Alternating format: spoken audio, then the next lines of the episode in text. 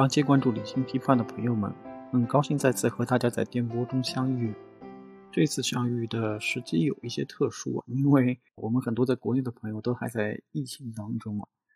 所以呢，我也希望呢这一期的节目呢能够给大家带来一些信心，而不要是那种很沮丧的那种心态啊，或者按照流行的说法来说就是 emo，我不知道说的是不是正确的啊，应该是叫 emo emo，对不对？所以我也希望就是大家能够放松的来听这一期节目啊。其实录制这一期节目的时候呢，我自己呢是还是比较开心的。为什么呢？因为疫情的关系，我总算不用在旅途当中给大家来录制节目了。我们听友群里面的很多朋友都知道，按照我们听友群里的说法，就是好像听了理性批判两期节目之后，他就留下了这个印象，就是理性批判这个人，他就是白天上班，晚上陪客户喝酒。顺便拉节目赞助。到了酒店之后呢，因为怕打扰隔壁休息，所以要躲在被子里面录节目。他就落下了这么一个印象啊，所以我觉得呢，就是这个印象不能算是错啊。但是至少今天呢，我是在家里，墙壁足够厚，所以总算可以比较自如的和大家来录这一期节目了。虽然呢，赞助还是没有拉到，但是能够在家录这一期节目，我已经感到非常开心了。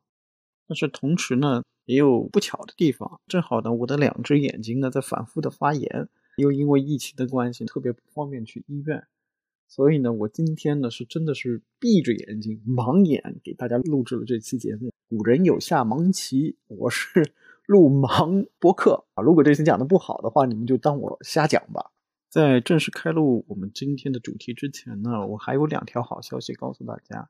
第一条消息呢，就是从这一期的节目开始，除了我们原来既定的音频节目之外，我们也会衍生出来有一个版本是在油管上的视频版。后面我会给大家讲怎么来收看这个油管上的视频，以及它的优势在哪里。另外一个好消息呢，是因为我们发现不少的听友呢，在豆瓣或者微博上，或者我们听友群里面提出了质量很高的问题，所以呢，自此之后呢，每一期节目的结尾处呢，都会增设一个问答的环节。所以，如果您听了这一期的节目也有什么问题的话，您也可以写给我们。好，我们慢慢开始进入这个主题的部分了。因为最近俄乌的事情啊，我最近呢也经常的、很频繁的被各大智库啊、咨询啊、金融啊、所谓的第二轨啊之类的，就是拉着去参加欧洲那边的电话视频会议。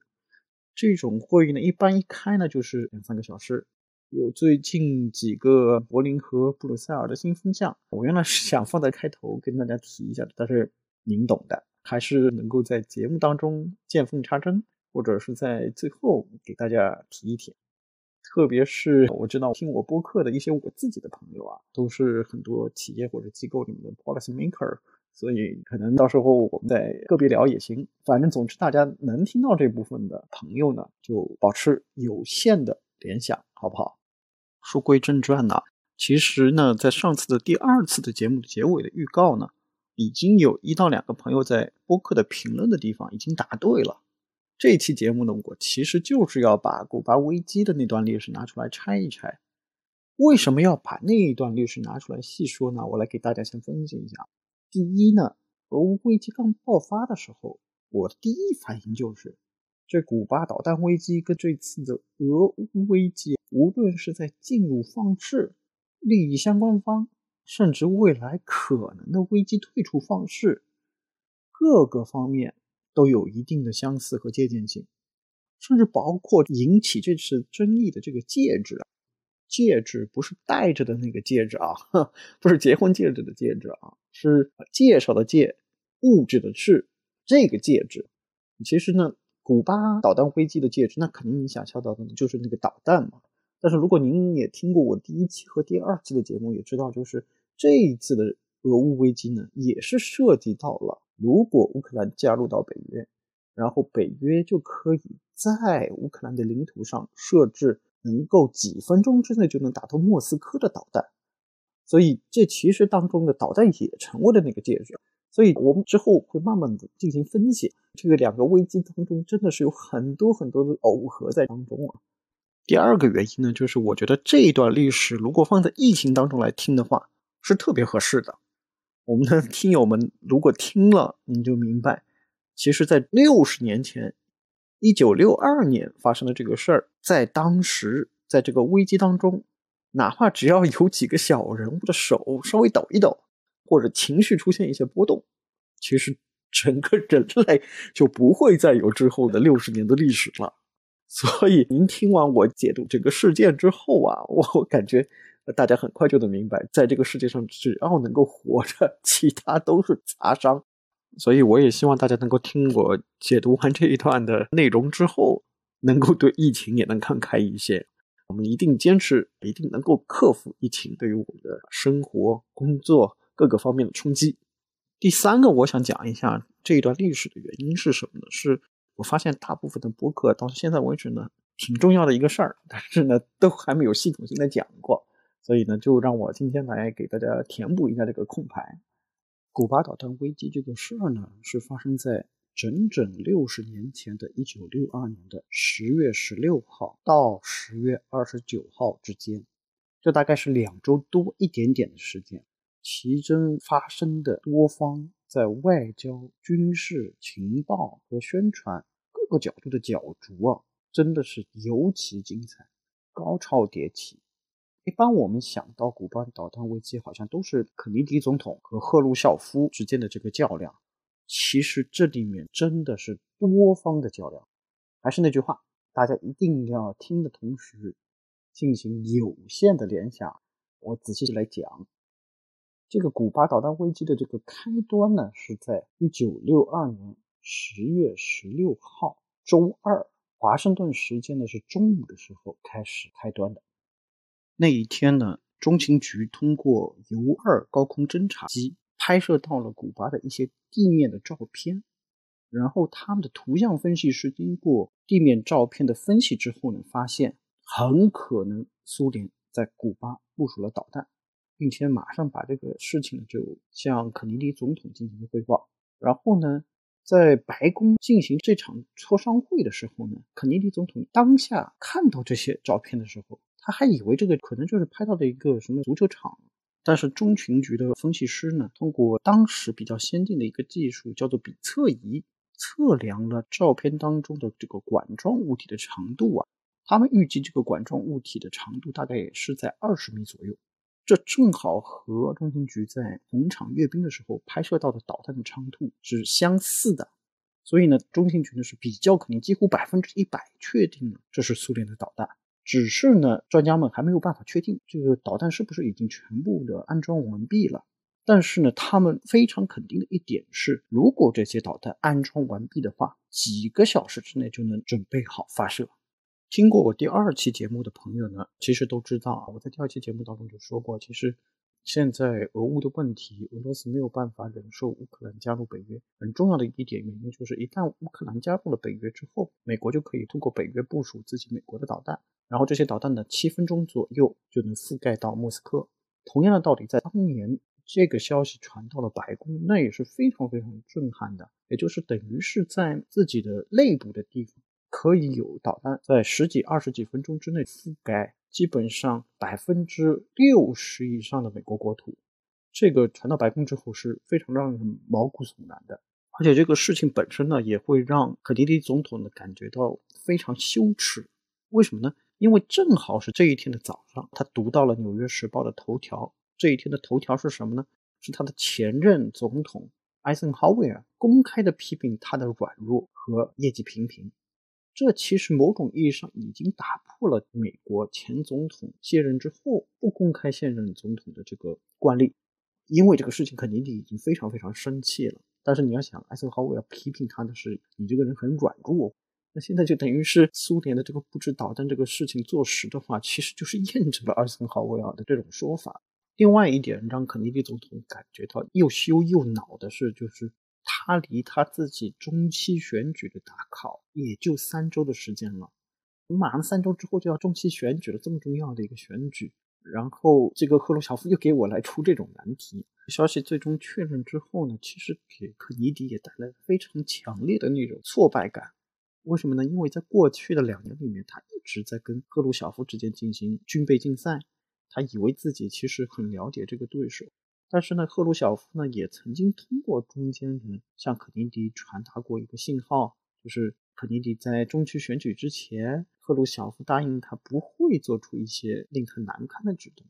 但是显然呢，这个消息确认了之后，肯尼迪就更加觉得自己好像大大的低估了赫鲁晓夫这个人的反复无常。其实当时肯尼迪在和这个金属工人出身的世界领袖进行较量的过程当中，一直是处于下风的。赫鲁晓夫这个人呢，其实是某种意义上来说。是肯尼迪在自己的成长轨迹当中基本上没有遇到过的那种对手。这个大国领袖呢，有的时候非常谄媚，有的时候呢又非常粗鄙，但是呢，某些时候呢又显得非常的亲切友善。可能过一会儿呢又变得非常非常咄咄逼人。所以呢，肯尼迪呢一直觉得跟这个人呢很难相处。他们俩在危机爆发之前呢是有过一次见面的，是在一九六一年的六月。在维也纳的会议上见了一面。如果看我们视频版的朋友啊，现在就可以看到这个视频上出现了当时他们会面的一些照片了。你光看那些照片，还是觉得，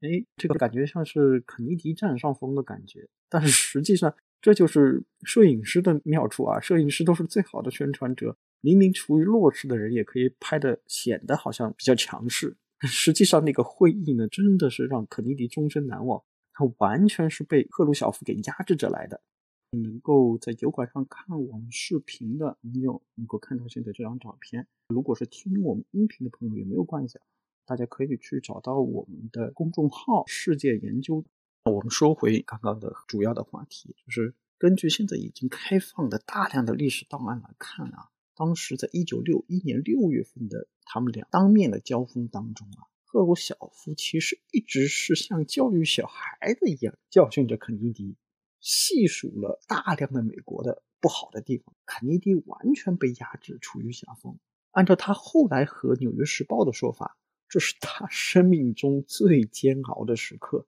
然后的赫鲁晓夫把我狠狠教训了一顿。那你去看那个时候的《纽约时报》，他是这么描述当时的会议的。然后呢，当时呢，肯尼迪总统的副总统呢，他叫林登·约翰逊。加拉内的会谈回来之后，还非常看不起肯尼迪总统的表现。林登·约翰逊对自己的幕僚说：“我看赫鲁晓夫都快把我们总统的心脏病给吓出来了。”然后呢，当时的英国首相麦克米兰在肯尼迪和赫鲁晓夫维也纳会议之后又见过肯尼迪，并且他们俩之前还聊过这个事情。聊完这个事情之后，他得到的印象也是。感觉肯尼迪总统完全被总书记的粗鲁和野蛮吓得不知所措，而且呢，肯尼迪总统呢，当时对于这场会面啊，他是既没有这样的国际经验，也没有做好充分的准备。一方面呢，当时肯尼迪呢大概是四十四岁左右，当时呢，赫鲁晓夫已经在自己的政治生涯最成熟的时间了，赫鲁晓夫比他大二十三岁。肯尼迪总统呢，他非常急于的要在比自己大二十三岁的对手面前展现自己，感觉要赢得对手对于他的尊重，这让他呢也无视了自己的顾问们，让他避免陷入跟赫鲁晓夫对于共产主义或者不同意识形态的争论当中。你想啊，你一个小年轻，你怎么能够争论得过这样的有经验的人呢？你说是不是？而且呢，他其实对于这个话题呢也非常非常不擅长。但是呢，他为了急于证明自己，结果就让自己跌入了这个争论的漩涡当中去了，并且花费了大量的时间来为二战前的这个世界状态进行辩护。比如说，他在会谈当中花了大量的时间在讲二战之前的英国帝国主义，但实际上呢，这个东西也不是他真正想要辩护的东西。所以呢，他其实就是典型的没经验，被老司机给带到沟里去了。你想赫鲁晓夫这人是多精明的人啊，他马上就感觉出来了这个年轻人是没经验的，甚至呢不只是没经验，甚至觉得他不成熟。这而且是赫鲁晓夫在会谈的当场就跟自己的翻译是这么说的：相比眼前的这位先生，他的前任和艾森豪威尔才是一个有见识和愿景的真男人。您仔细想一下，现在普京其实他也有点这个范儿在里边。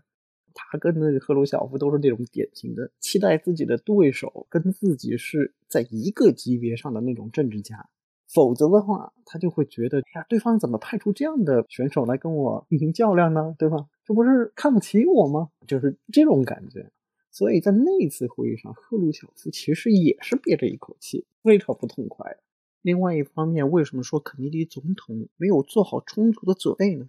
因为就是像这种国际首脑见面的场合嘛，一般来说都是事前要做好准备的，比如说要有准确的议程啊，比如说要有见面的目标啊，自己的幕僚们先要见一轮呐，大家手上有一些东西可以聊得起来。作为两国的大国领袖，但是那一次的会面呢，竟然是什么都没有的。肯尼迪愿意跟赫鲁晓夫会面的基础是什么呢？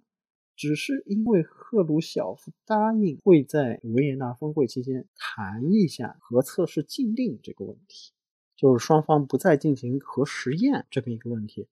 但是实际上，真正到了这个会谈的场合呢，这个问题呢，在那次会谈当中也没有真正的进行交流，更别说达成一致了。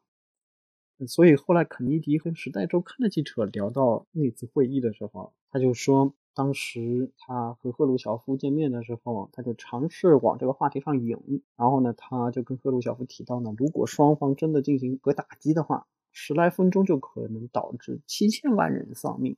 但是赫鲁晓夫已经吃准了肯尼迪这人没什么经验啊，所以呢，他更想用一种淡然的这种状态来迫使一下肯尼迪。期待能够获得一些更大的便宜，所以他就只是冷淡的回答了一句：“那又怎么样呢？”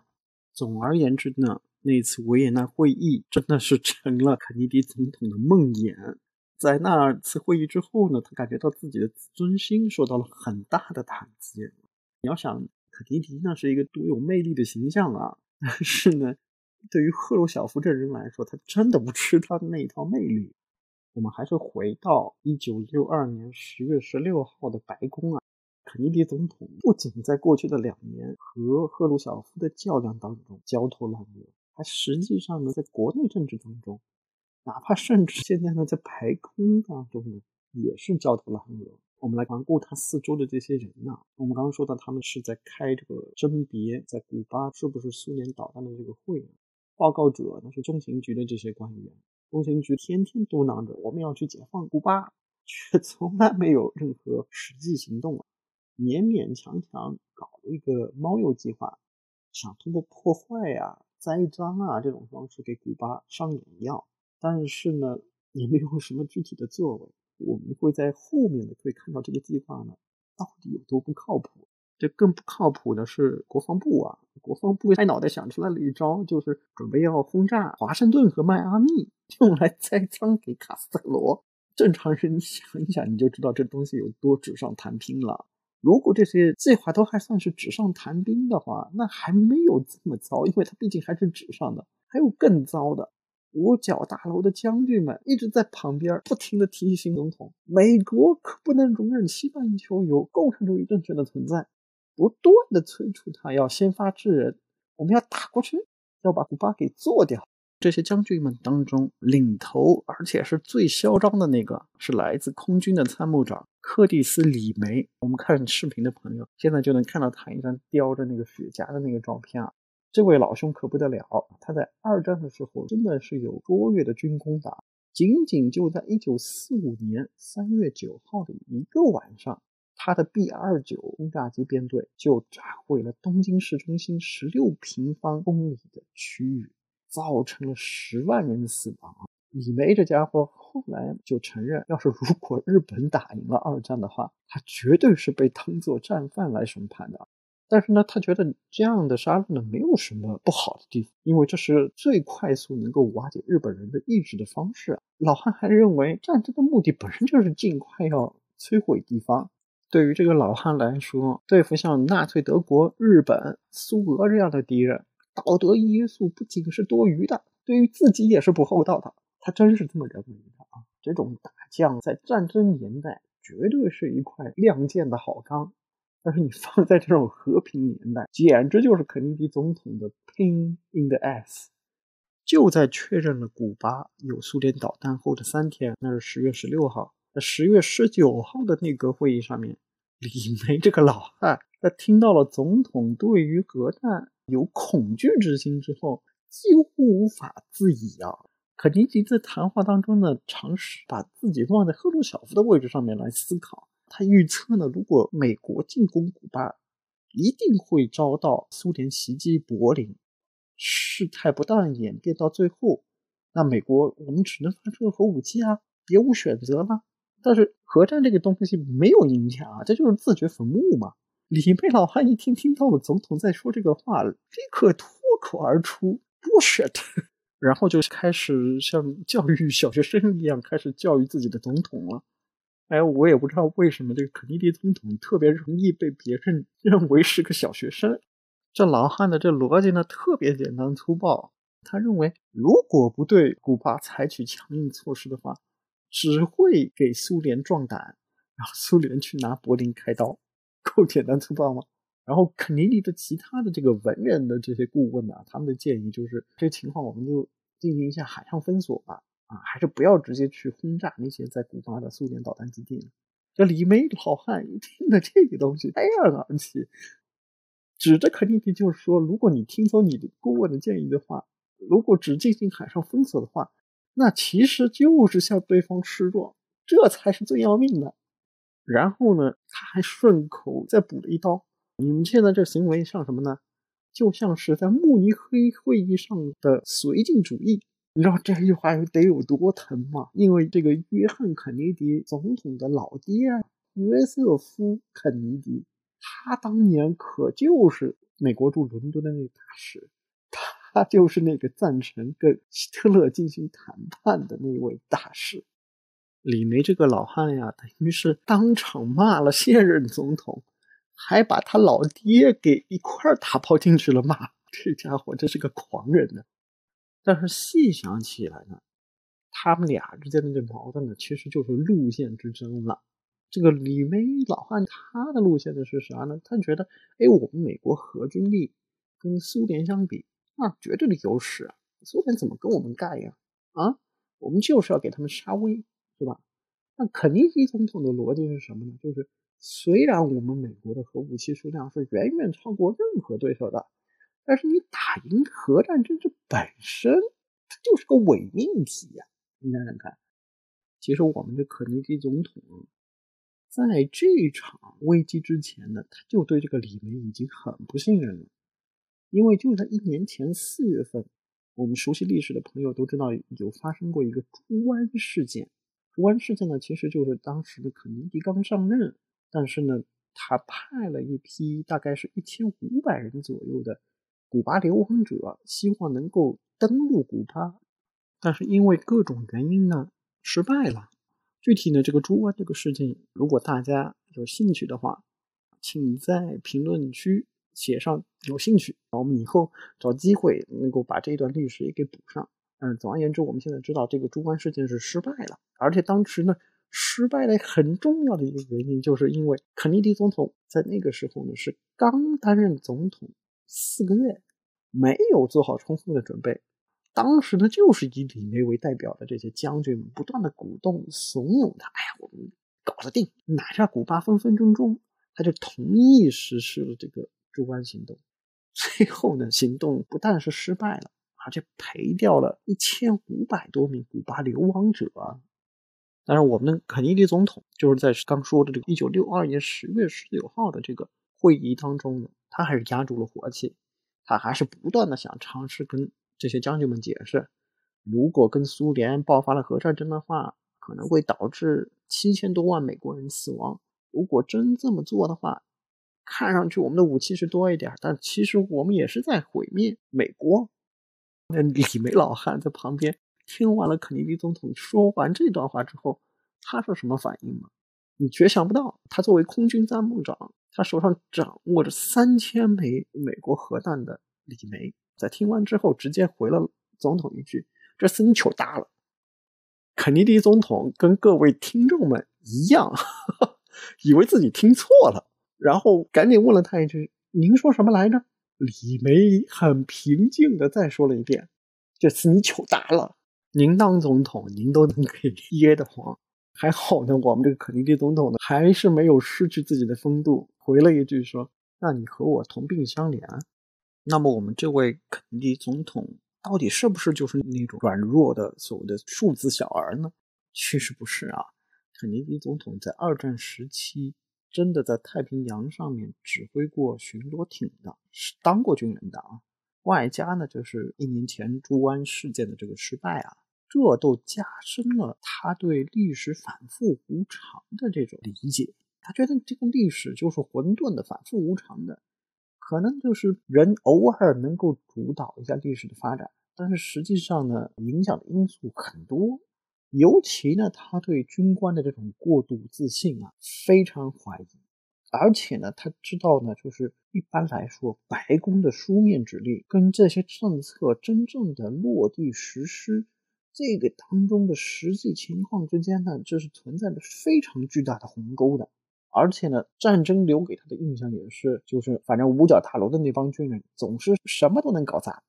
我们再来看这些苏联导弹是怎么悄咪咪的跑到古巴去的。其实这些导弹呢，大概是在九月初的时候就已经抵达了古巴。他们是从在俄罗斯的导弹基地由特别列车装运，然后运送到了。其实我在播客的前两期里面特别提到的一个重要的港口。萨瓦斯托波尔港由这个萨瓦斯托波尔港装运，然后呢，悄悄的由一艘运木船叫厄姆斯克号通过大西洋抵达了古巴。他们在九月初的时候，其实还经过了美军的关塔那摩基地，然后呢，当时的美军呢也甚至上船进行了检测，但是他们根本就没有发现这就是一个导弹嘛，他们以为啊这艘船上面装的是瓦斯油。这一条路径打开之后呢，后面呢又有好几批的苏联的船只将苏联的官兵一块儿运到了古巴，所以呢，直到这个危机发生当中的十月二十号，其实苏联军队在古巴岛上面已经有了四万多名官兵，但是美国呢，在整个危机当中，甚至在危机之后的很久的时间，都以为苏军。在古巴岛上面，最多也就是六千八千人这样，所以呢，自始至终，其实美国的军人都是远远的低估了苏军在古巴的军事实力。时间到了十月二十号这一天啊，在白宫和五角大楼之间的来回的博弈之中，所有的应对方案最终被缩减成两个方案。一个方案是什么呢？就是先发制人，攻击古巴的苏联导弹基地。彻底销毁这些基地，这是五角大楼的军人们特别支持的这一个方案。另外一个方案呢，是文人官员们特别支持的一个方案，就是我们就只是进行海上封锁。所有的方案缩减成了这两个方案。一开始的时候呢，肯尼迪呢也是比较倾向于前者的，就是先发制人的进攻，然后毁灭对方的导弹基地。但是呢，耐不住我刚刚说了，昨天的李梅老汉。直接就是在那种跟总统的会面当中，就这么夸张的这些表现啊。外加就是肯尼迪总统自己从军的这些经验，使肯尼迪总统呢在这个时候觉得呢，可能还是用海上封锁的方式更稳妥一些。再回到苏联人这一边啊，苏联人是什么时候发现自己的导弹计划被美国人发现的呢？时间线还得往后再搁两天呢，也就是要到十月二十二号，莫斯科时间的。晚上二十二点左右，华盛顿呢大概是下午的十五点左右，莫斯科方面才开始逐渐的感受到自己的导弹计划可能要黄了。为什么呢？是因为莫斯科的各种情报机构啊，各种新闻电视电台呀，就逐步的发现，就是白宫和五角大楼有很多异常的这种新闻报道出来。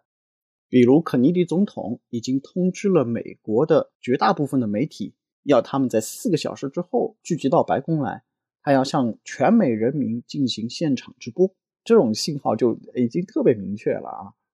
赫鲁晓夫呢，他一知道这条消息之后啊，就马上就跟自己身边的儿子谢尔盖说，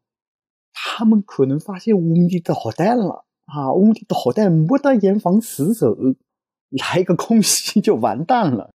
赫鲁晓夫呢，他不得不就在这大半夜呢，召集了整个苏联。中央主席团的成员赶紧来克宫开会。对苏联历史有一定了解的朋友都知道啊，赫鲁晓夫这个人呢，特别特别不喜欢在晚上开会。在他执政的九年当中呢，他几乎从来没有在晚上开过会。为什么呢？因为他的前任慈父先生特别喜欢在大半夜的时候给中央主席团的人打电话，让他们过来开会。而且慈父这人呢，性格阴晴不定啊，每个被打到电话的人要去开会的的时候，你那心情都是惴惴不安的。这真不知道今天是犯了什么太岁啊！万一 有点什么，自己和自己全家的身家性命就全都没了。把主席团的人好不容易给聚集好了之后呢，其实，在苏联这边呢，也是出现了两种截然不同的意见。这个国防部长马林诺夫斯基呢，他就说：“赫鲁晓夫同志，到这个关键的时刻了，您千万不能怂，这就是美国选举前的伎俩，我们就是要跟他们干到底。”马林诺夫斯基的观点呢，其实代表了一大批苏联鹰派的这些观点。到了这个时候呢。之前前面我们说的那个有点鲁莽，看上去有点冲撞感非常强的赫鲁晓夫呢，这个时候倒反而谨慎起来了。他的观点呢，还是希望能够尽量和美国能够避免这样的热核战争。那赫鲁晓夫这个这么咄咄逼人的人，怎么到了关键的时候他就不亮剑了呢？我们还是得更加深入的去挖掘赫鲁晓夫这个人的性格啊。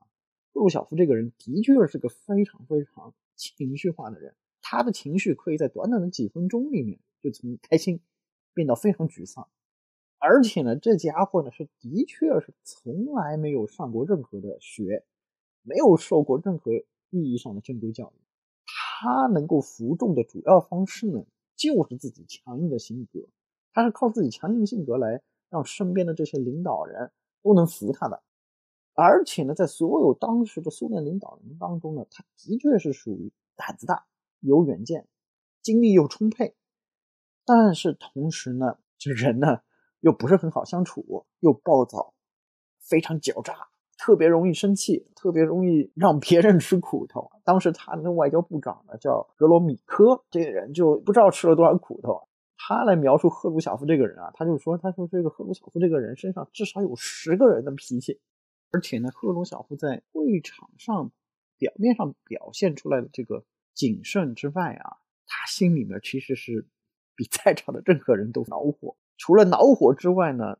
他还有一层懊悔的情绪在里面。为什么会懊悔呢？因为他特别特别后悔，就是当初在布置导弹之前就应该直接跟古巴的卡斯特罗先签一个防卫协议。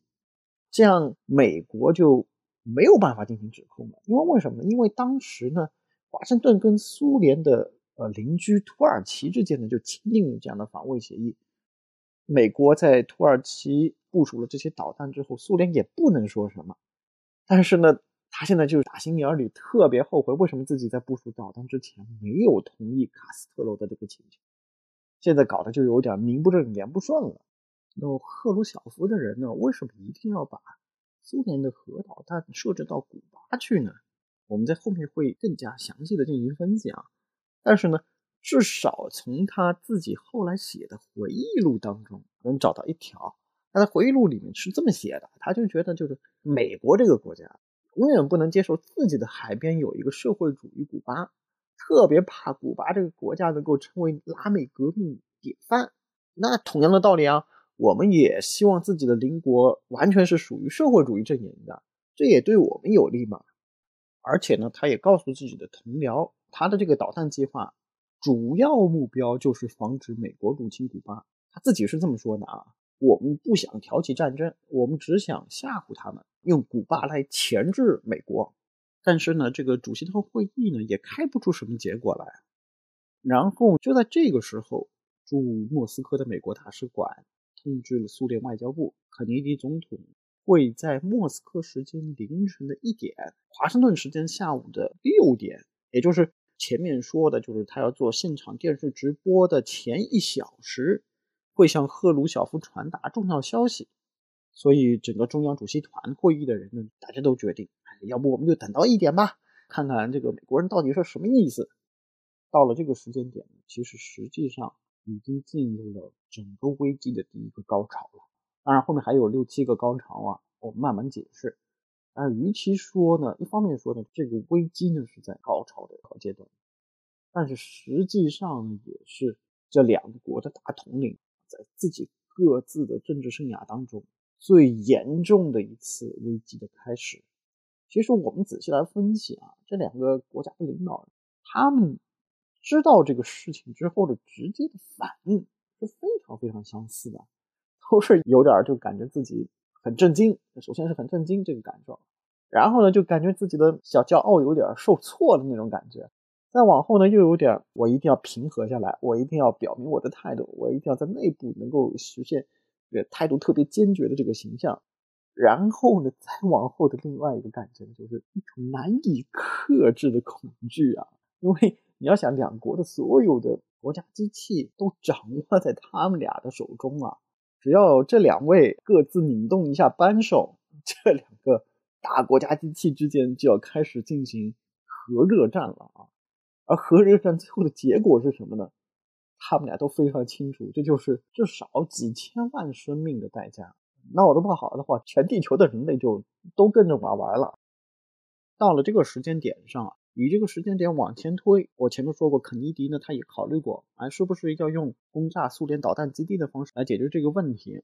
而到这个时间点呢，他就逐渐开始倾向于就是只是用封锁的方式了。赫鲁晓夫呢，在这个时间点之前呢，他也思考过，哎呀，是不是要对美军使用战术核武器？如果你美军真的要登陆古巴的话，我们就用战术核武器向你。但是呢，到了这个时间点之后呢，他也开始逐渐的倾向于更谨慎的方式来处理这个问题。除了我们刚刚说的这个，他们的直接反应是非常具有相似性的。回到这个两个人呢，我们把这两个人的性格、成长路径放到一块牌面上来进行横向比较的话，这两个人是截然不同的人。一个呢是出生在美国富豪之家，生来就是条件优越。赫鲁晓夫是怎么样的成长环境呢？乌克兰农民的儿子，打小没鞋穿，擦鼻涕还得用衣袖。从政治生涯的成长轨迹上来看呢，我们这位富豪之子啊，看上去好像就是不费吹灰之力就走上了美国政坛的巅峰。我们这赫鲁晓夫呢，他攀上这个巅峰的就是遭老罪了，他用了各种各样的方式，阿谀奉承啊，逢迎别人啊，不择手段呐，一步一步的往上爬。从性格上来说呢，两个人的区别也非常大。肯尼迪是非常内向的。赫鲁晓夫这边的这人呢，性格就是暴躁的很。在外表上面呢，两个人呢 也有截然的区别啊。肯尼迪总统呢，那肯定是形象非常好啊，这个身材呢又是瘦长的，然后看上去又挺优雅的。但我们赫鲁晓夫呢，就是典型的就是有点胖秃顶这样的形象。家庭构成上面啊，差别也非常大。肯尼迪的夫人就是时尚杂志的那个模特。但是我们那个赫鲁晓夫的夫人呢，是挺典型的憨厚的苏联大婶的这个形象。哎，就是你把这两人放在生活当中 是没有任何的交集的。应该说，肯尼迪个人的这种魅力，以及整个家庭的这种良好形象，给他在政治上有了很大的加分。他自己在和各种宗教的交往当中的这种魅力呢，也是很行得通的。很多的其他的政治家呢，其实也很吃他的这一套魅力，但偏偏我们这位赫鲁晓夫呢，其实，在刚刚说的那维也纳会议上面，让肯尼迪总统特别感到委屈的就是，咱们这位赫鲁晓夫同志，他是不吃你这一套，因为赫鲁晓夫这人呢，他是从极度严酷的政治学校走出来的，在那个学校，校长就是个暴君。他就要 从学校就开始要适应这种政治环境了。他能在这种政治环境当中像坐火箭一样的升迁，绝对不是靠的像肯尼迪这样的吸引力，而是知道怎么能够和慈父相处，怎么能够处理官场的各种事儿。所以呢，在他的眼中呢，就是政治这个东西是个比较脏的游戏，需要的是极强的克制和伪装力。所以呢，他特别懂怎么能够笼络人心。也特别擅长抓住时机就痛击自己的敌人，他总能搞出一些就是出乎意料的这种招数。比如说大家都能有听说的这个，就是他选择斯大林逮捕那个贝利亚，对吧？然后呢，还搞了世界上第一颗人造地球卫星。但是除了这些玩世不恭和冷酷无情之外啊，赫鲁晓夫身上呢也有一些类似于宗教色彩的这种理想主义。他不相信会有来世，但是非常确信人间就有天堂。他认为呢，就是既然你看共产主义改变了我的人生，那么也一定会改变全苏联同胞的人生。他非常坚信历史终将证明共产主义制度比资本主义制度更优越、更公平、更高效。一九六一年的时候，他就宣布我们要在二十年之内建成共产主义社会，实现人人平等的富足，所有人的需求都可以得到满足。到那个时候，苏联的物质财富绝对可以超过美国。对于这个信念，他是非常非常有坚定的自己的信仰的。而且呢，赫鲁晓夫这人呢，对于自己卑微的出身啊，也感到非常的自豪，甚至觉得就是说，哎，你看我这出身够卑微吧？但是我就是能够干翻你们这些更强大、更富裕、比我出身更优秀的这些人，我就觉得能干翻你们，我就觉得特别骄傲。他有这么一股劲儿在自己的身体里流淌，而且呢，从赫鲁晓夫的角度来观察肯尼迪的话，他认为肯尼迪这人呢，相比他原来在内部的那些对手，慈父还是那个秘密警察头子贝利亚，跟他们相比，肯尼迪小儿科。赫鲁晓夫他自己在维也纳见过肯尼迪之后啊，他就评价这个人不够强硬。第二个呢是肯尼迪这个人呢太聪明。但是除了太聪明之外呢，他也觉得肯尼迪这人太软弱，而且他俩不是差了二十三岁吗？年龄悬殊特别大，所以呢，赫鲁晓夫就觉得就是美国总统这年纪都可以做我儿子了。但是呢，反过来呢，因为不是说赫鲁晓夫这人这个性格特别复杂吗？他后来在自己的回忆录当中呢，他又觉得就是哎呀，细想一下自己在维也纳的时候对肯尼迪这么 tough 有点过分。甚至有的时候呢，又有点感觉，就是说怜悯肯尼迪，这可能是因为他自己有一个儿子，就是在卫国战争时期就是战死的。但是呢，他自己在自己的回忆录里面又写，就是说给他一次机会再换到当时的话，他也绝对不会对这个对手有任何的礼让。在他看来啊，政治的东西就是要心狠手辣。而且呢，赫鲁晓夫呢，在国际问题的处理上面显得这么强势。其实是因为他想要通过他个人形象的这种强势的这种地位，来遮掩一点苏联自己比较弱势的这种形象。我们来复盘看一下一九六二年苏联的实际的状况，我们就知道他为什么要提出此招了。首先呢，一九六二年呢，苏联呢基本上是被美军基地所包围，西有土耳其，东有日本，美国瞄准苏联的核导弹。比苏联瞄准美国的多得多，而且呢，那时候苏联还和 C 国在意识形态上面的分歧也非常严重，这个东西闹的苏联在自己的共产主义运动当中的主导地位都有点受到了威胁，而且呢，从经济的角度上来看啊，苏联这个国家一直没有从二战的废墟当中恢复元气。所以呢，赫鲁晓夫呢不得不运用这种他认为是公关的手段啊，当然他自己也非常擅长于这种公关的策略啊，来掩盖苏联在美苏竞争当中的这个劣势。比如说，他就首次让人类进入了太空，苏联呢也实验了世界上最大的核弹。这种呢，对于他来说呢，这都是替苏联塑造一种比较好的国际形象的一种公关策略。在他的眼中呢，他就认为，反正美国人只认实力。赫鲁晓夫呃曾经吹过一个牛啊，就是说是苏联现在生产洲际导弹就跟生产香肠的速度一样快。哈哈，最好笑的是什么呢？就是他自己的儿子谢尔盖，他就是一个导弹设计师。谢尔盖听到了自己爸爸这么说之后，他也觉得很讶异啊。老爸，我毕竟是一个导弹工程师，你这为什么要这样 这么说这么吹呢？赫鲁晓夫就同自己的儿子讲啊：“儿子，你不懂，我吹什么没关系，关键是要让美国人 信以为真，这样他们就不敢打我们了。”还是回到我们此次的导弹危机啊！但是从现在为止到目前为止开放的所有历史材料来看啊。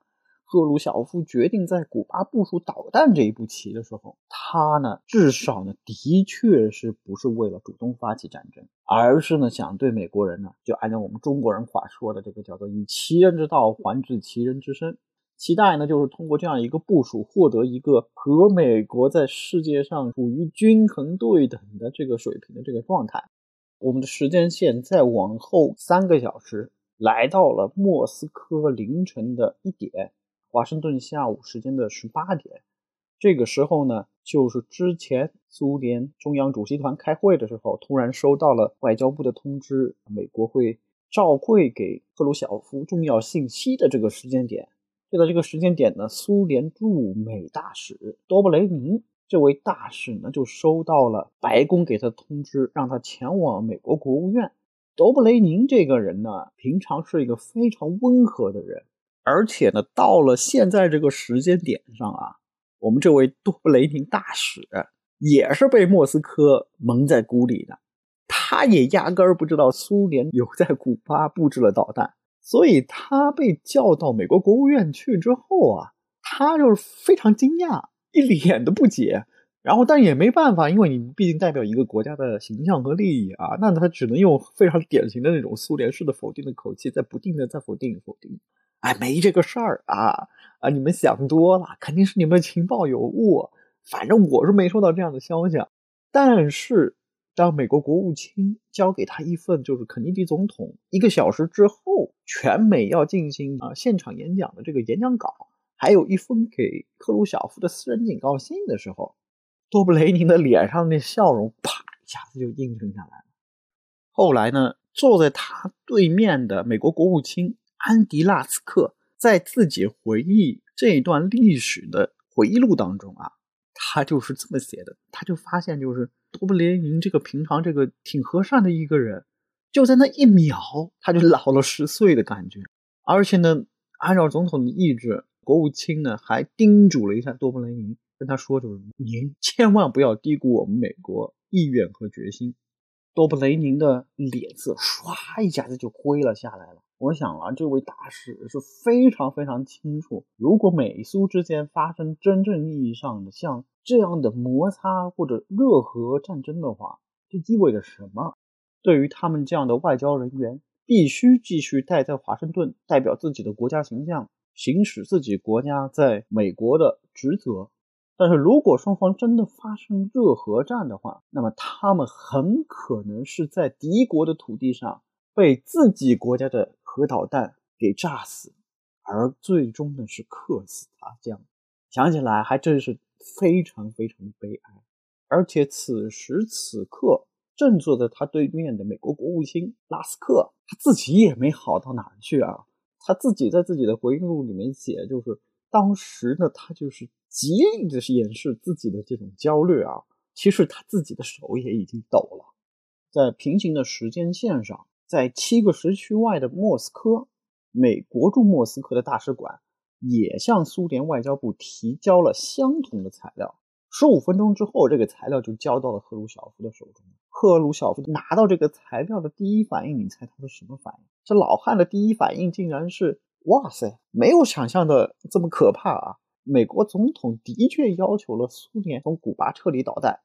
但也没有提出一个最后期限嘛。所以他跟他的同志们大声地说：“哎呀，这不是对古巴宣战，而是某种通牒。”情绪多变的他立刻转悲为喜，大声地向同志们宣布：“哎呀，我们拯救了古巴！”但是狂喜了五分钟之后呢，他又仔细回头去把那些条款给读了一下，然后才回过神来，因为他注意到了海上封锁这一条，然后他赶紧问自己的副官，副官告诉他：“哎呀，我们这个运输大队特别牛掰，三个二十二中程导弹管，大部分的这个相应的配套设备都已经到达古巴了。”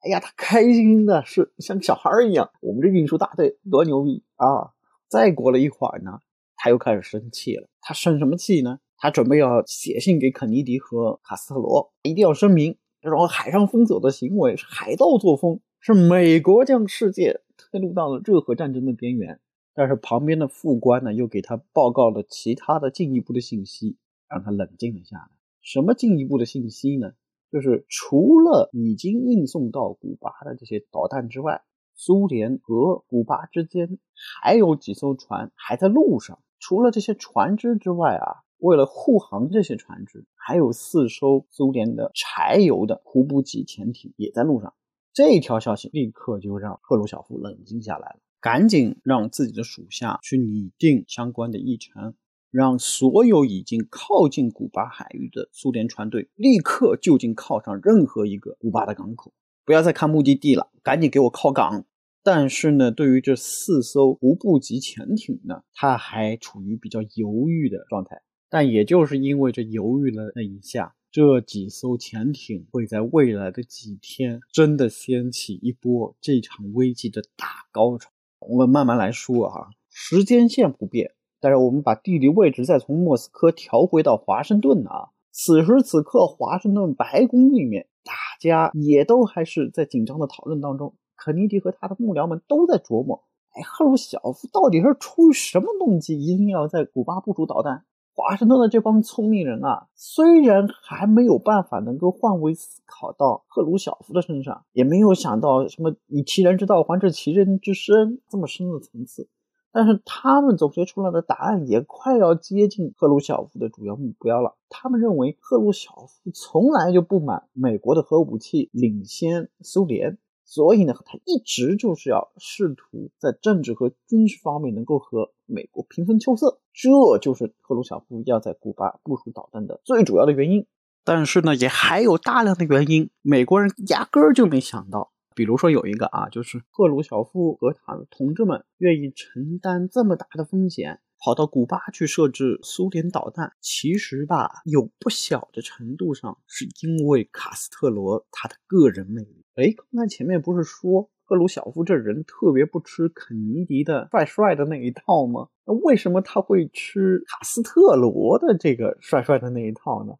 是不是他们俩帅的点儿不太一样呢？啊，其实并不是啊。卡斯特罗呢，他的魅力体现在另外的方面。我们必须要说一嘴啊，卡斯特罗当年呢，就是跟着他的这个，他自己叫这个自己八十多条枪，叫做胡子军啊。他们是从八十多条枪开始，然后推翻了当时的古巴的巴蒂斯塔政权。这个其实是一个非常非常英雄主义的故事啊。对于那个克里姆林宫里面的那些老头啊，这个太浪漫了。这个让他们想起来，他们当年可也都是这样的革命者。苏联的这些领导人当中，最先见过卡斯特罗这个人呢，是米高扬。而且米高扬呢，是赫鲁晓夫在整个政治局当中的这个亲密战友。然后呢，米高扬当年就是看到过了卡斯特罗之后，回来就报告，就说：“哎呀，这孩子有出息。”到了一九六零年九月份啊。赫鲁晓夫呢，正好跟卡斯特罗两个人都去参加纽约的联合国大会，他们俩在酒店外面的第一次见面了。哎呀，这古巴人真是有点魅力，一米九五高，然后呢，上来就把一米六一的这个咱们这个苏联老大哥一把就拥在自己的怀抱里面。赫鲁晓夫日后就他就回忆到，他说：“这孩子让我太印象深刻了。”他自己后来在自己的回忆录里面写啊，费德尔啊是个好孩子。我呢，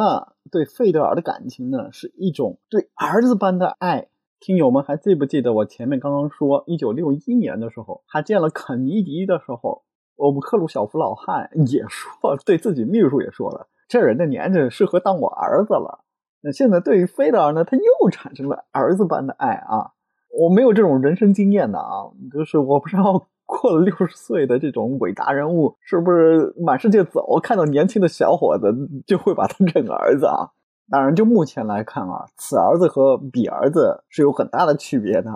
当然了，这个爱总是跟痛相伴的啊。换回到卡斯特罗的视角，这个古巴人啊，心里可也超级明白，他能对苏联产生的影响，而且特别擅长利用这样的优势啊。四十年之后啊。卡斯特罗他自己回忆的时候，他就说：“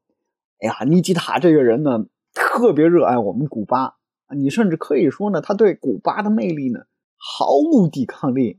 所以呢，每当呢卡斯特罗想要从苏联那边获得点利益的时候，他只要一句话就能把我们的尼基塔赫鲁晓夫给僵死。他说什么呢？他说：‘你还是不是个革命者了？’就听到这么一句话。”赫鲁晓夫就没有办法拒绝他。再回到赫鲁晓夫他自己本身上来说啊，赫鲁晓夫跟斯大林这个人呢，最大的不同就是他没有办法认知到苏联不能无止境的扩大自己的力量和影响。在斯大林时期呢，比如说斯大林的外长莫洛托夫啊，他就是说过，超级大国必须明白万物皆有限度。不能只会噎着自己。到了赫鲁晓夫呢，赫鲁晓夫比他的前任呢更喜欢做这种超级大国梦啊。某种程度上来说，赫鲁晓夫领导下的苏联一定会不惜一切代价捍卫社会主义在全世界各地的果实。对于赫鲁晓夫个人来说，古巴和卡斯特罗其实有着跟人造卫星和尤里加加林相似的这种象征意义。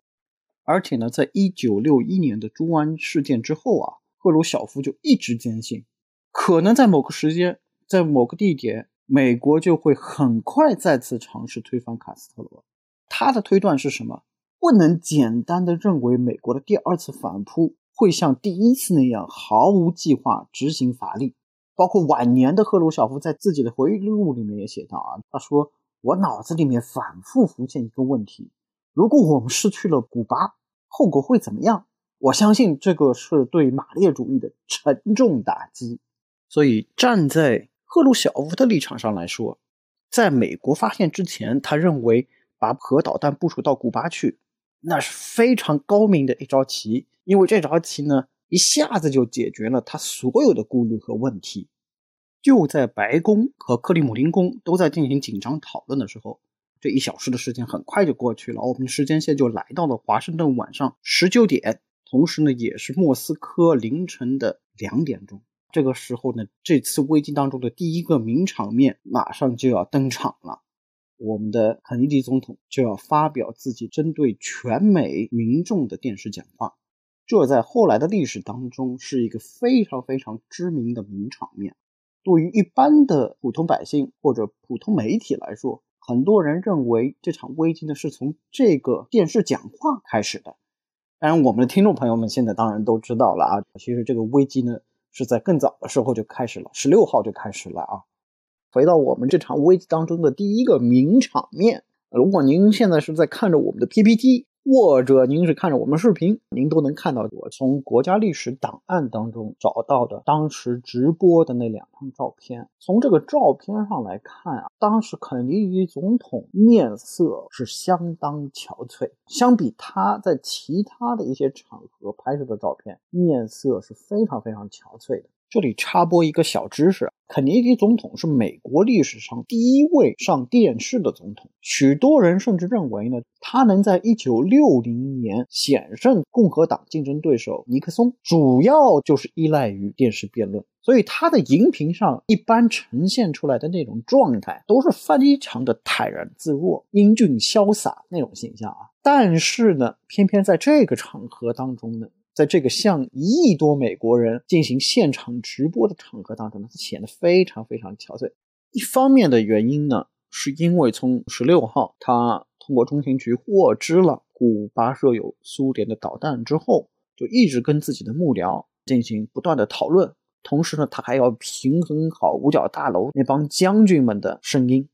这已经让他非常心力憔悴了。但是呢，正好呢，当时呢，他的身体也非常不好。肯尼迪呢，他本身就有各种各样的疾病，必须每天要服用不同的药物，所以呢，也导致他的这个体重啊一直不稳定。然后他身上呢又有背疼、阿迪森病、结肠炎，还有年轻时染上的花柳病。外加这个压力啊，从十六号到现在为止，也一直在平衡内部的这个势力，同时呢，又要在想琢磨着怎么能够对冲格鲁晓夫的这个行动啊，所以他一下子就在这一周里面就掉了五公斤。然后呢，到直播的时候，他其实一米八五的身高啊，只有七十五公斤重。至于这个演讲的内容究竟是什么呢？当然，肯尼迪他说了一堆啊。我就用几个字就可以给你总结啊，这都是苏联的责任，我们要海上封锁，就这么简单的意思在里面。所以我前面说了，摄像师、摄影师真的很重要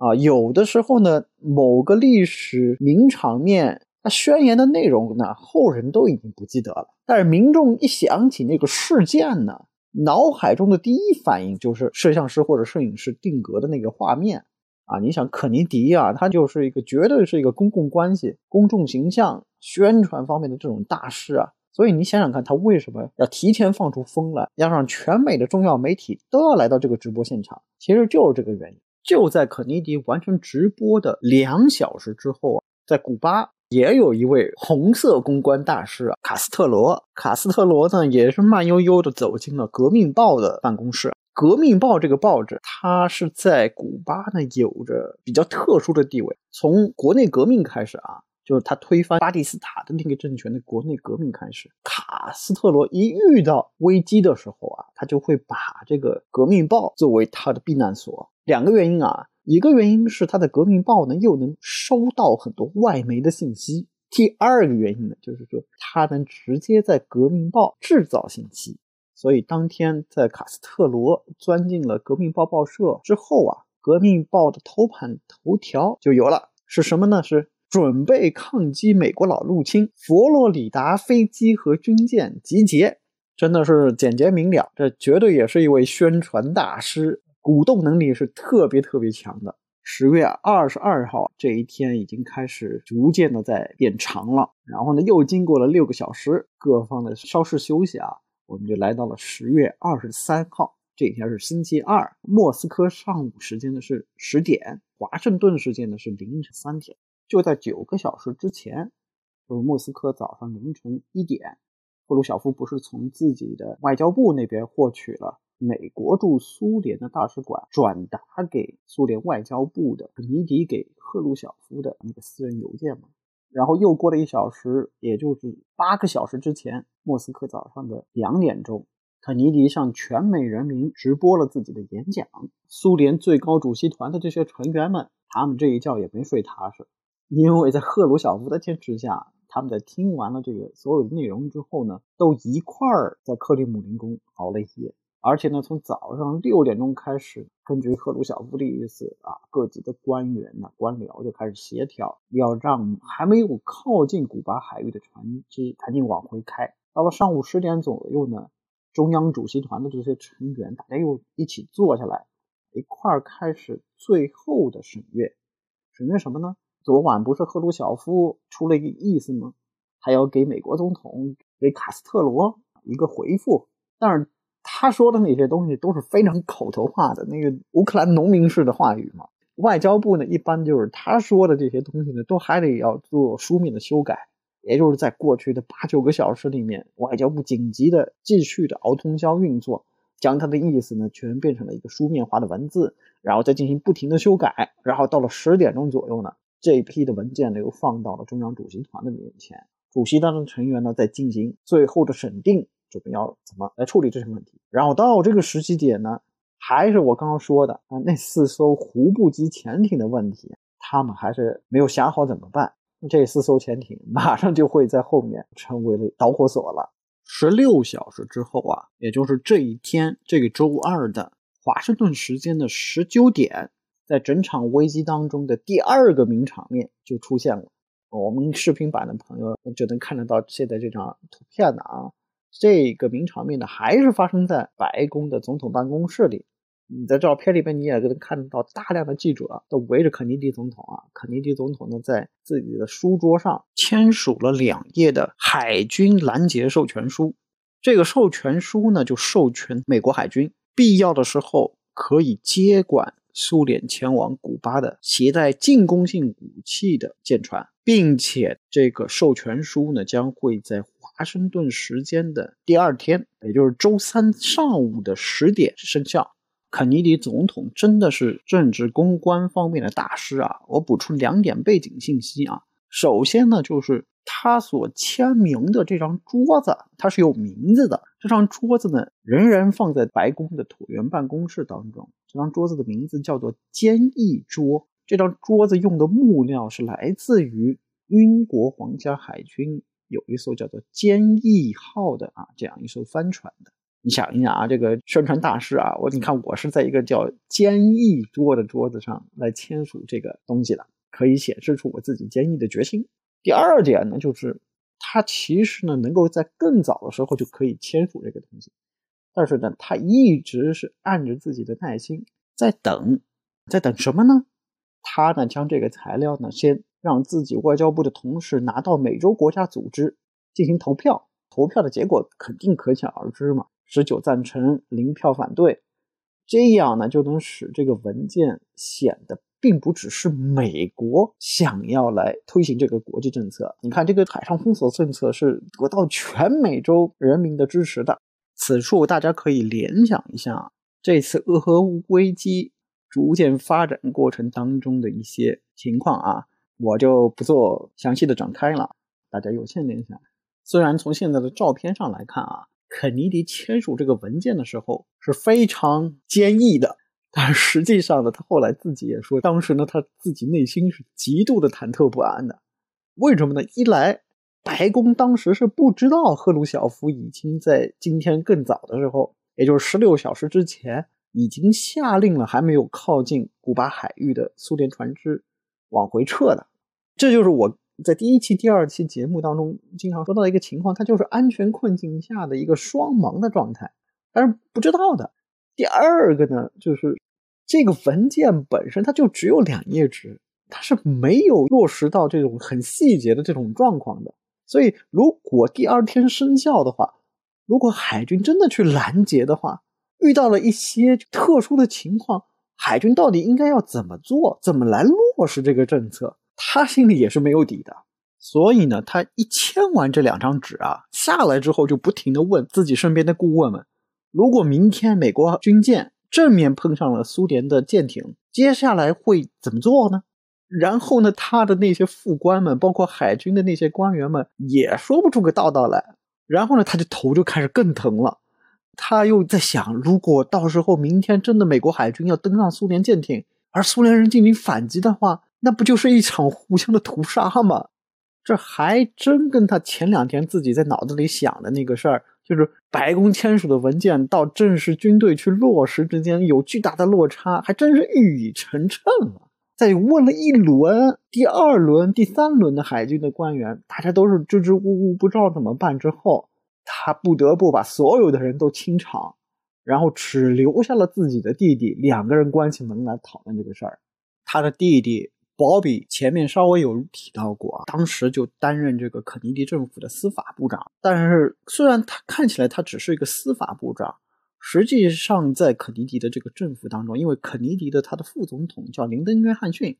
这老头吧，绝对算不上是跟肯尼迪穿一条裤子的人。每次开会呢，只要肯尼迪在。林登·约翰逊就不说话，但是只要肯尼迪一走啊，林登·约翰逊的又感觉明里暗里的有点看不上这个总统。所以呢，虽然肯尼迪总统的弟弟只是担任司法部长，但是实际上他行使的很多职权呢，接近于副总统的位置，而且呢，他们兄弟俩的感情也是非常非常好的。同时呢，他俩的性格呢又非常互补。哥哥肯尼迪总统非常沉静，有什么火呢，全都憋着，从来不随意发出来。他发火的一个很明显的表现的就是他会捏着桌角或者捏着椅子的脚，然后就是把自己的手捏得通通红。这就是他虽然发火了，但是他很会遏制自己的火气。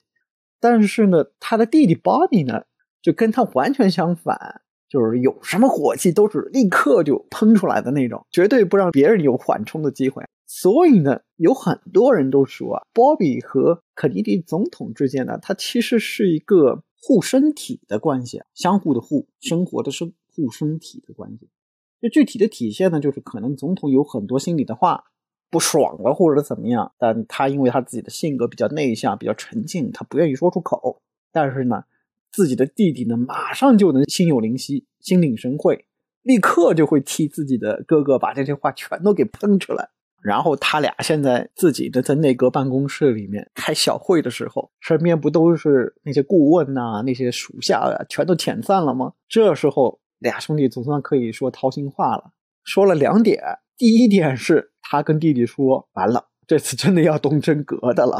弟弟说：“是的，很有可能真的要来真格的了。”第二个话说了啥呢？就说：“完蛋了，我可能要被弹劾了。”弟弟呢也只能苦笑。说了一句：“是的，这回真的很有可能要被弹劾了。”可想而知啊。虽然在这个第二个名场面当中，肯尼迪总统表现的特别自如、特别自信，签署了那个第二天就会生效的文件，但是他心里其实不仅没有底，实际上呢，也是一种崩溃的状态。可是弟弟还是坐不住了呀。所以呢，只有两个半小时之后，华盛顿时间晚上九点半，巴比·肯尼迪他就跑到了苏联大使馆，去见了多布雷宁，跟他说，他哥哥现在呢，不仅受着共和党人的批评，你们苏联现在还搞这一套，真的是怎么说你们好？你们说是不是？而且他说呢，你们苏联这么搞，真的是要自毁政治前程。我刚说了，苏联驻华盛顿的大使多布雷宁，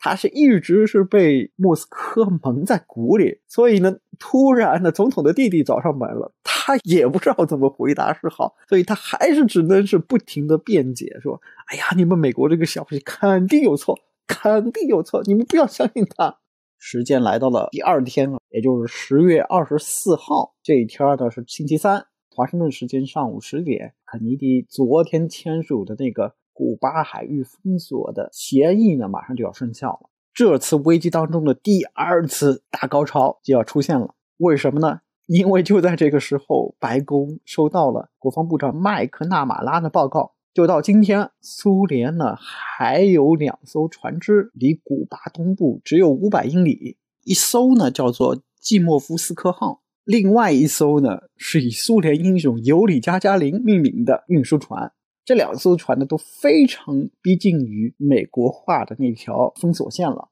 而且呢，海军回来报告说什么呢？他们打算用驱逐舰来拦截这两艘船只。并且已经派出了两艘直升机，准备要出发了。哎呦，我看一下时间呢。啊，我希望广大的听友啊，听我这个白活了这小时，不会感觉到特别的干涩无趣啊。我们还是要不在这儿打住一下，且听下回分解。不过我们这次肯定不是什么双周更新了，我肯定是下集做完了之后就赶紧给大家更新出来了，然后呢，让大家能够在疫情当中能够呢完整的听完这个整个事件。我最后呢，再来帮大家整理一下我们今天说过的所有的内容的时间线呢。首先呢，整个古巴导弹危机呢，主要是集中在一九六二年的十月十六号到十月二十八号的两周之内。我们今天呢，算作是上集节目，已经把时间线从十月十六号推到了十月二十四号的早上，后面二十四号全天到二十八号。哇塞，真的是没几个小时就有一个高潮。究竟这个海上封锁政策实施之后，美苏的舰艇到底是怎么对峙的？为什么后来突然又有一个美国空军的飞机从阿拉斯加跑到了苏联境内去？以及肯尼迪到底是怎么按住李梅和那帮五角大楼的将军们的？然后呢，事情不断往后发展之后，卡斯特罗又是怎么在赫鲁晓夫那边烧火的？然后呢，在这个内外部的大压力之下，肯尼迪和赫鲁晓夫究竟是怎么才能体面的退出这场危机？这一切的问题，请大家听我下回分解。我们争取一周之内就立刻就更新出来。哦，对我还要回答几个我们的网友这个提出的问题。在回答这些问题之前呢，我还是这句话：如果大家觉得我们这期节目做得好的话，欢迎大家转发、评论、关注。我们的这个微博的账号呢，叫做李静批判，或者呢加入我们的听友群，或者关注我们的公众号，公众号呢就是拼音世界研究，支持我们一杯咖啡。最后回答朋友的问题，我就挑两个来回答吧啊。我们这个第一个朋友他问的问题呢，是我之前因为两期节目呢，在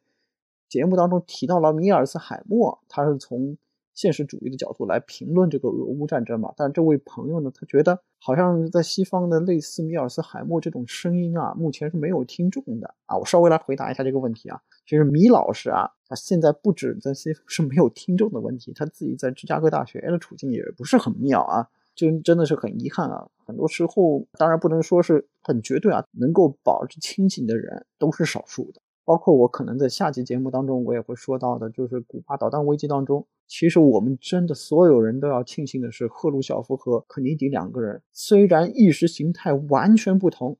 但是他俩当时是非常清醒的，并且呢，对着人类的共同命运有着一份敬畏。他们是在不小的内部的反对当中，最后选择呢要保持克制，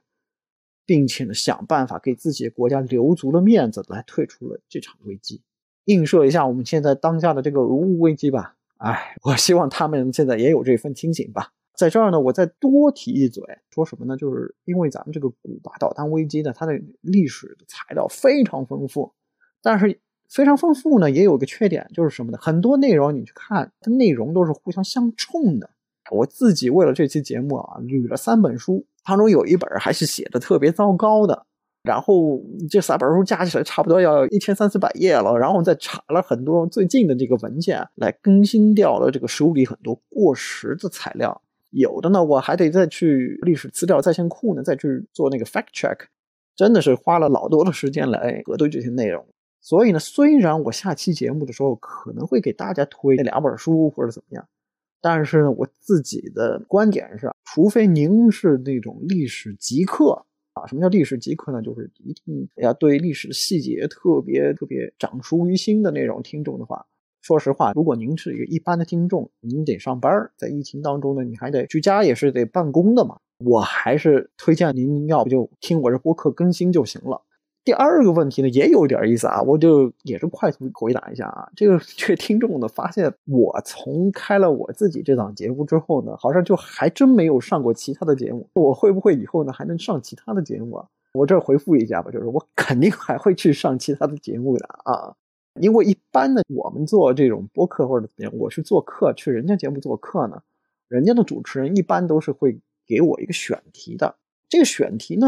就能看出主持人的水平的有多厉害。所以这个选题有什么作用呢？就是有的时候虽然我可能有这一块的知识，但是呢，主持人把这个选题告诉我了之后，他用这个问题就能撬动我的这一块知识。所以呢，我当然愿意上别人的节目了啊。第二点就是咱们这个说单口啊和对谈类的节目啊各有优点。单口的好处，你比如说我现在这个节目，因为我自己经费有限。所以我一直 只能做单口啊，但是单口呢有它自己的好处，那就是我能很系统、很完整的把一块知识或者一个重要的问题，用单口的方式、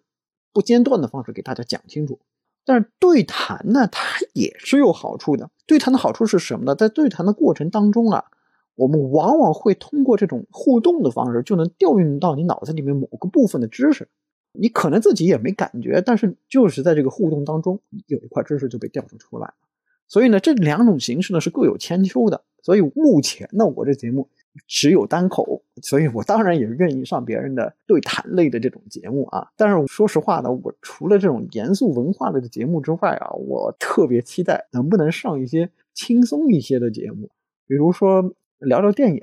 聊聊车，聊聊美食。甚至聊聊娱乐，其实呢，我自己 也特别想去串台去聊一些有趣儿的东西啊！我就期待喜欢我的播客主也快来找我吧。呵呵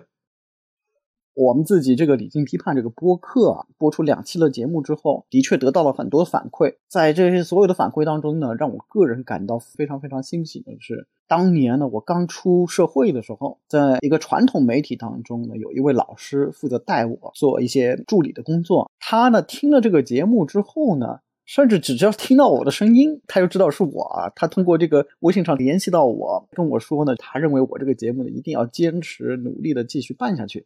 对于传统一线媒体来说呢，是一个非常重要的补充。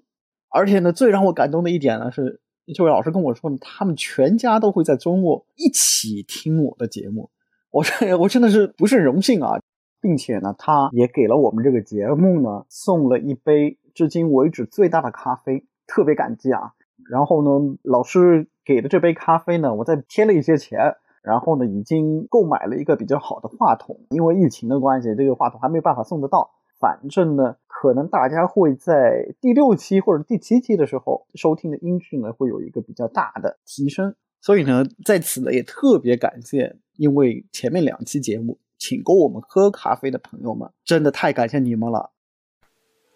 理性批判是一档以书为地图，以思想为钥匙。走入时事大门背后世界的播客节目，